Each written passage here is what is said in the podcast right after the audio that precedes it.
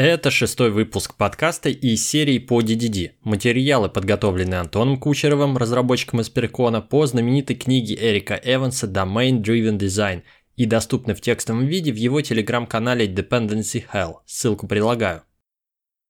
В последних двух выпусках мы прошлись по сущностям, entity и объектам значениям, value objects.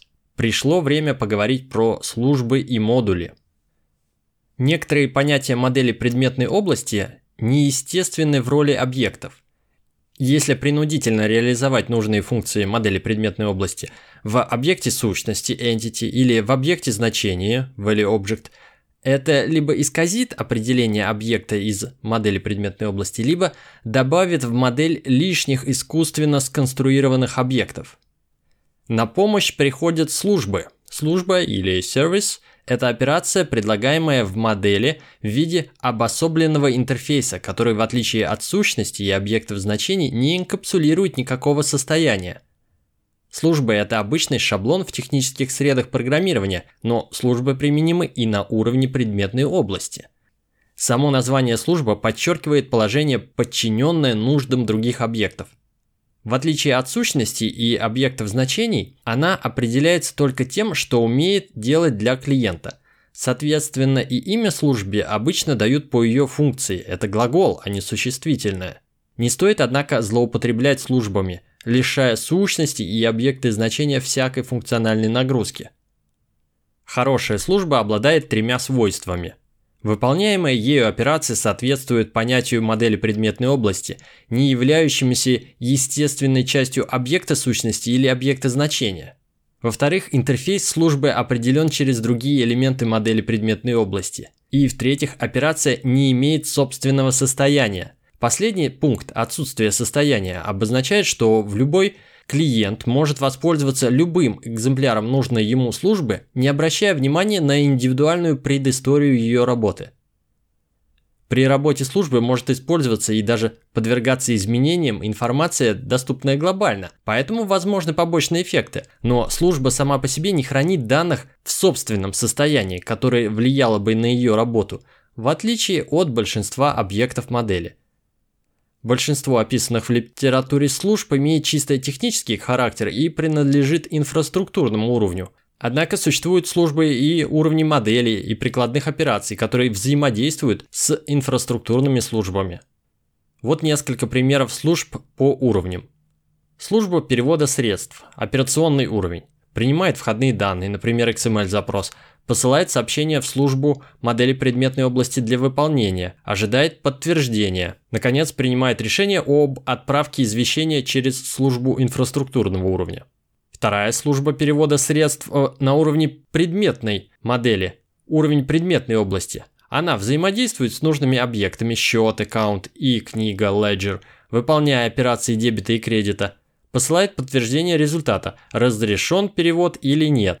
И, наконец, на третьем уровне, на инфраструктурном, у нас некая служба рассылки извещений рассылает бумажные и электронные письма, осуществляет связь другого рода по указаниям операционного уровня.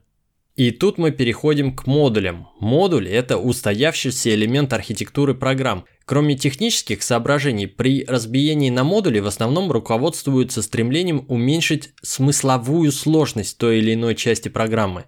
Модули дают возможность посмотреть на модель с разных сторон. Во-первых, можно изучить подробности устройства модуля, не вникая в сложное целое, а во-вторых, удобно рассматривать взаимоотношения между модулями, не вдаваясь в детали их внутреннего устройства. На уровне предметной области модули должны соответствовать смысловым частям модели, выражая суть и структуру модели в крупном масштабе. Модули и меньшие структурные элементы должны эволюционировать вместе – но на практике так обычно не получаются. Модули выбираются на ранней стадии работы, чтобы придать организованность первоначальным версиям объектов.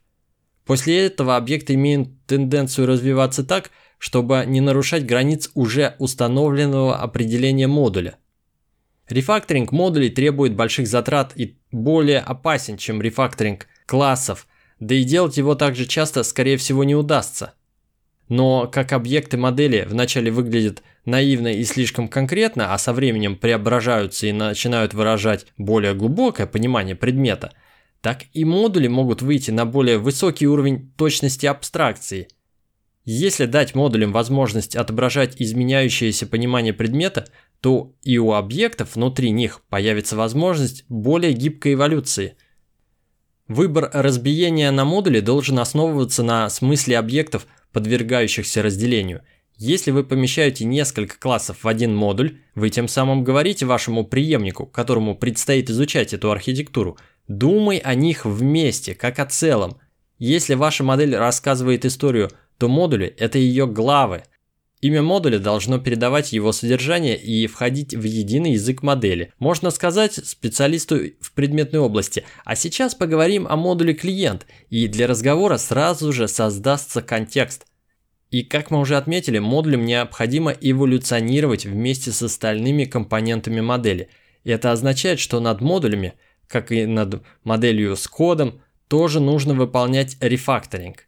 Но такой рефакторинг часто не делают вовсе. Чтобы изменить модули, как правило, нужно вносить в код широкомасштабные изменения.